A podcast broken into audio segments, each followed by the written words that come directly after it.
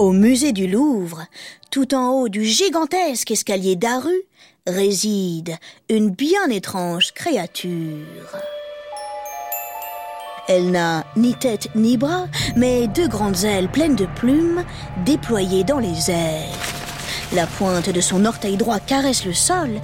On dirait qu'elle est en train de se poser sur la terre. Ça alors, mais qui est-elle? On l'appelle la victoire de Samothrace et c'est une déesse de marbre blanc, l'une des plus sublimes statues du musée du Louvre.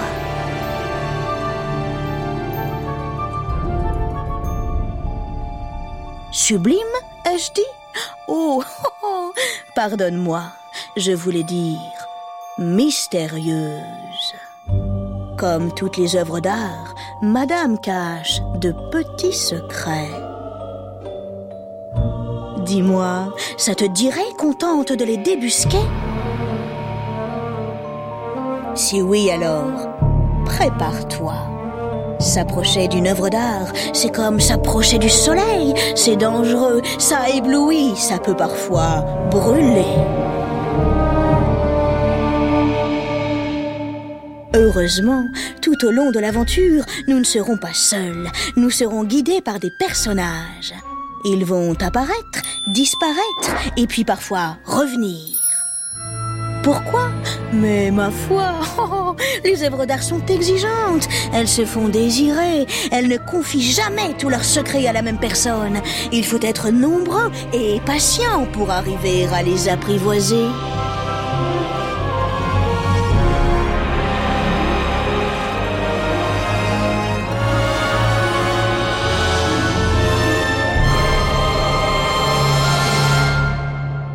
Comme beaucoup de statues qu'on voit dans les musées, la victoire de Samothrace, un jour, quelqu'un l'a découverte. C'est par là que nous allons commencer.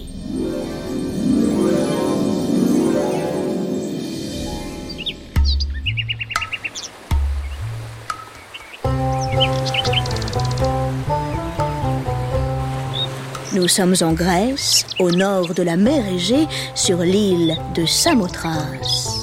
Ici, le ciel et la mer se confondent. Partout, on est entouré d'une immensité bleue. C'est une île magnifique, c'est vrai. Mais c'est surtout un endroit très spécial, un lieu sacré. Il y a plus de 2000 ans, les hommes venaient y prier les dieux. Tout au nord de l'île s'élevait un ensemble de temples grandioses et magnifiques qu'on appelait le sanctuaire des grands dieux.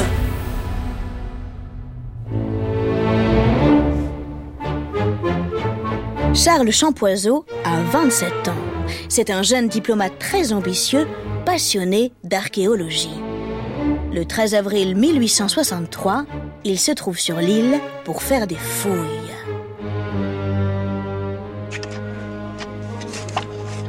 Depuis quelques semaines, avec son équipe, il creuse partout. Il espère trouver quelques merveilles, comme des statues, des morceaux de temple, des amphores. Tout cela, il adore.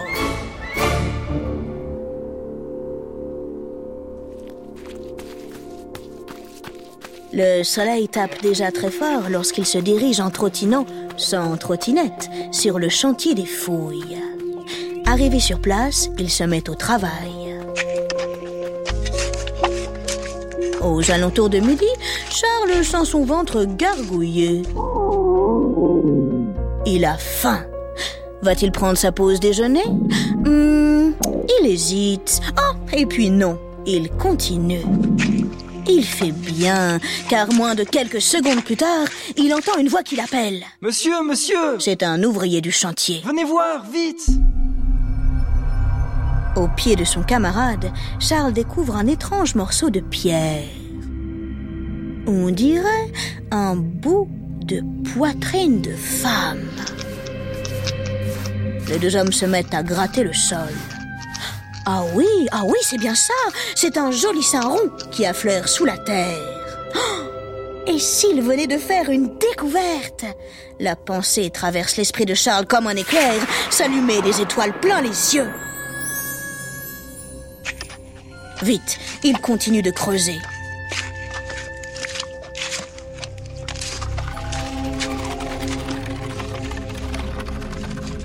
Quelques heures plus tard, ils arrivent à dégager l'objet tout entier.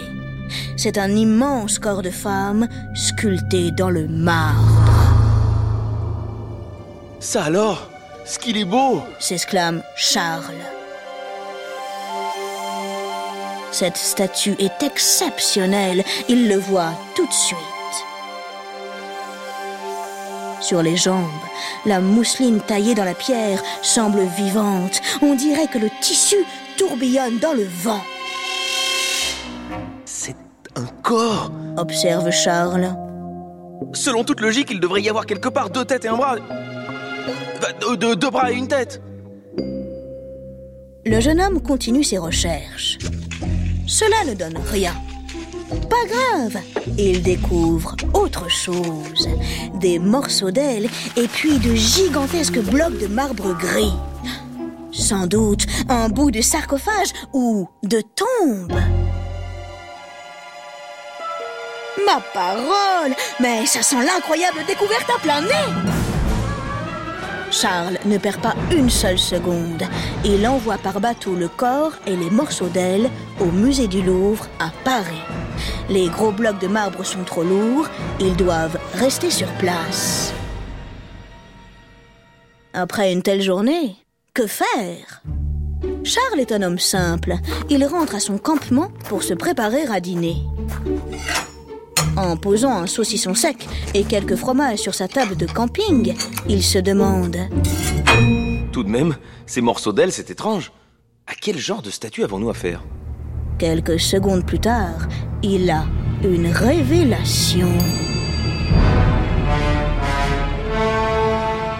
Bon sang de bonsoir, mais c'est bien sûr C'est une représentation de Nike, la déesse grecque de la victoire.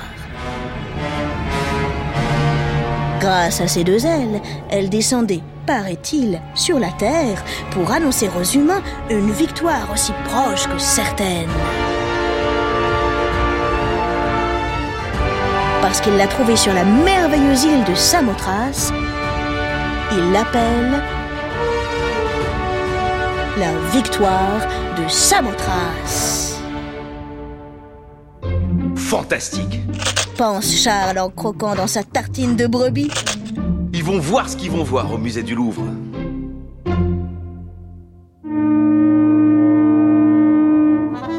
Un an plus tard, le 11 mai 1864, les blocs de marbre arrivent à destination.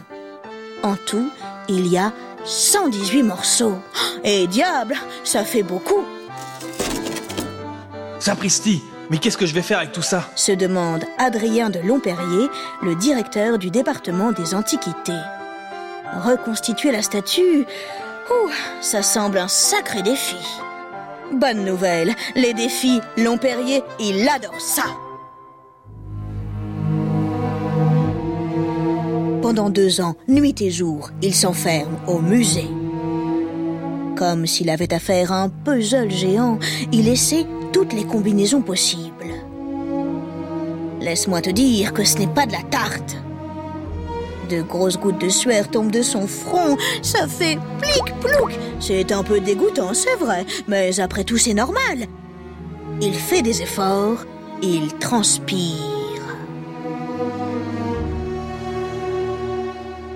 Les jours, les semaines, les mois, les années passent. Adrien est à bout de nerfs, il trépigne, il tape du pied. Mais il continue. Prendre soin des œuvres d'art, c'est ce qu'il aime faire le plus au monde. Ça donne du sens à sa vie.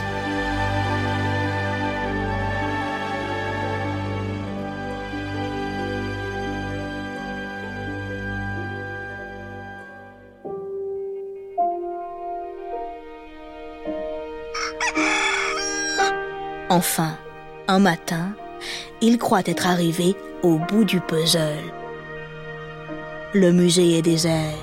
Un rayon de lumière passe à travers la fenêtre. Adrien de Lomperrier contemple la statue.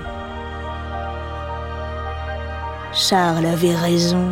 Oh, oh, elle est magnifique. C'est un chef-d'œuvre, une statue rare et exceptionnelle.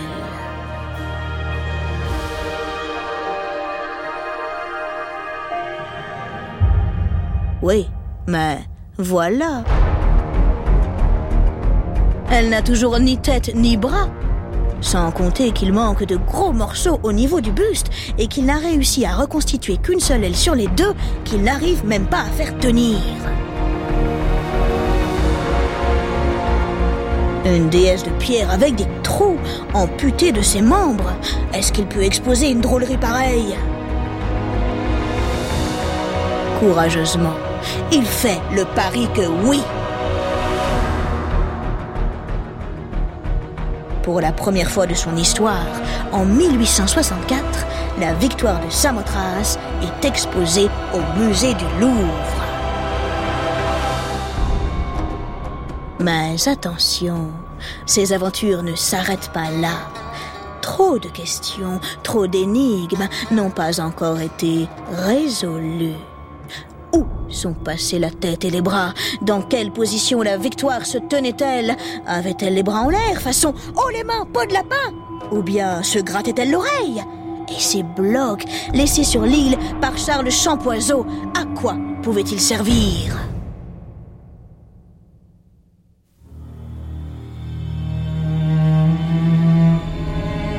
Toutes ces interrogations finissent par obséder Adrien. Adrien. La nuit, Adrien. Il voit la statue s'animer en rêve. Il se met à genoux devant elle, il la supplie, il lui demande. Victoire de Samothrace, ô grande déesse, révélez-moi tous vos secrets. Mais la statue jamais ne lui répond. C'est l'avantage quand on n'a ni tête ni bras et qu'on a un corps de pierre. Personne ne peut vous obliger à ouvrir la bouche. En réalité, il n'y a qu'une seule solution pour obtenir des réponses. Il faut retourner à Samothrace en mission d'exploration archéologique.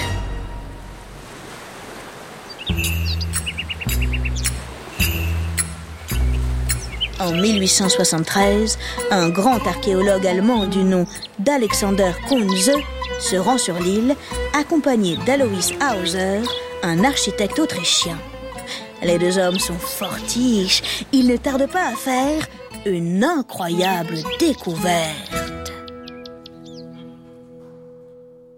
En observant attentivement, et pendant plusieurs heures évidemment, les gros blocs de marbre gris découverts par Champoiseau, ils se rendent compte que mis ensemble, ils constituent, tiens-toi bien, l'avant d'un bateau en pierre. Et ça, tu sais ce que ça veut dire? La victoire n'est pas une simple statue, certes renversante de beauté. Elle était autrefois posée sur un navire de marbre. Elle faisait partie d'un immense monument. Incroyable, n'est-ce pas? Et attends, ce n'est pas fini.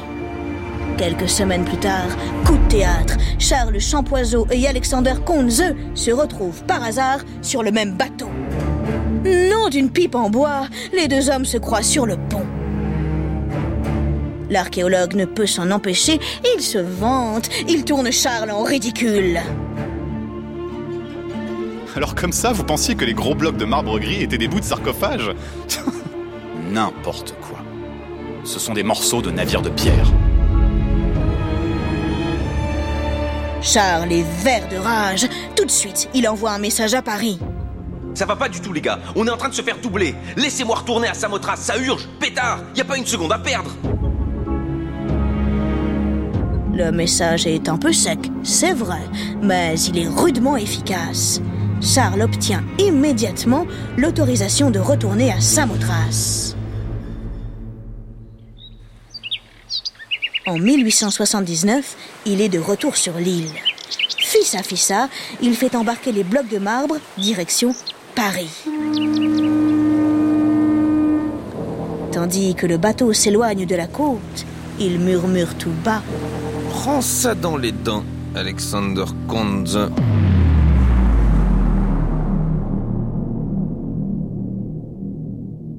La base de la statue arrive à Paris.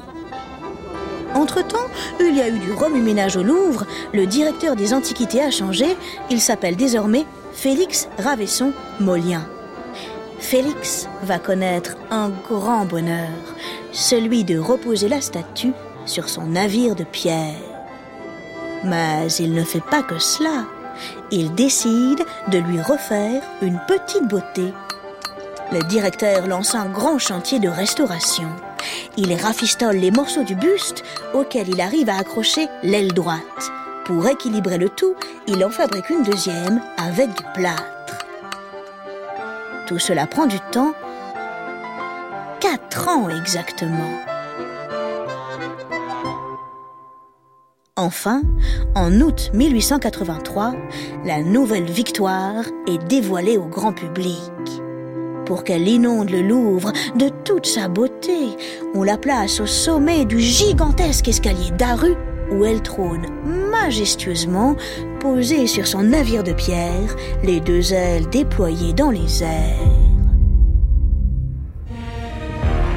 Certes, il lui manque toujours une tête et deux bras, mais les archéologues continuent de chercher, ils vont sans doute finir par les retrouver. car la somptueuse, la magnifique victoire de Samothrace n'a pas fini de dévoiler tous ses secrets.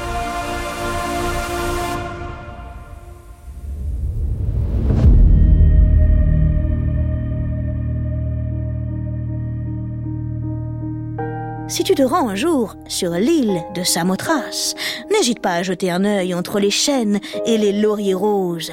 Si tu découvres quelque chose, oh, je t'en supplie, écris-nous une petite carte postale pour nous tenir informés.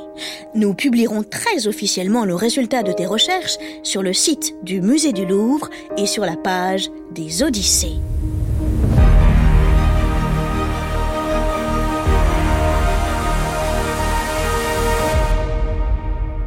Les Odyssées du Louvre est un podcast original de France Inter et du Musée du Louvre.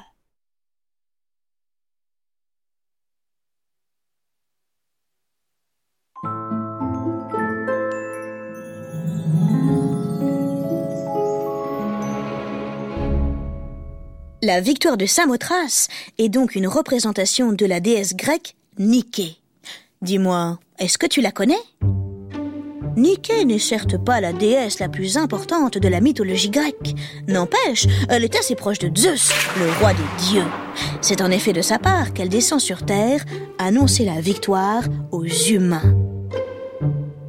Comme elle doit se déplacer un peu partout, on lui a mis des ailes qui lui permettent de voler et d'aller très vite. Si le Père Noël avait vécu durant l'Antiquité grecque, il aurait sans doute lui aussi eu des ailes et non pas un traîneau tiré par des reines. Tu vois, chaque époque a son style et ses petites habitudes. Une dernière chose, le mot Nike doit sans doute te rappeler le nom d'une marque de chaussures de sport très connue. Évidemment, ce n'est pas un hasard.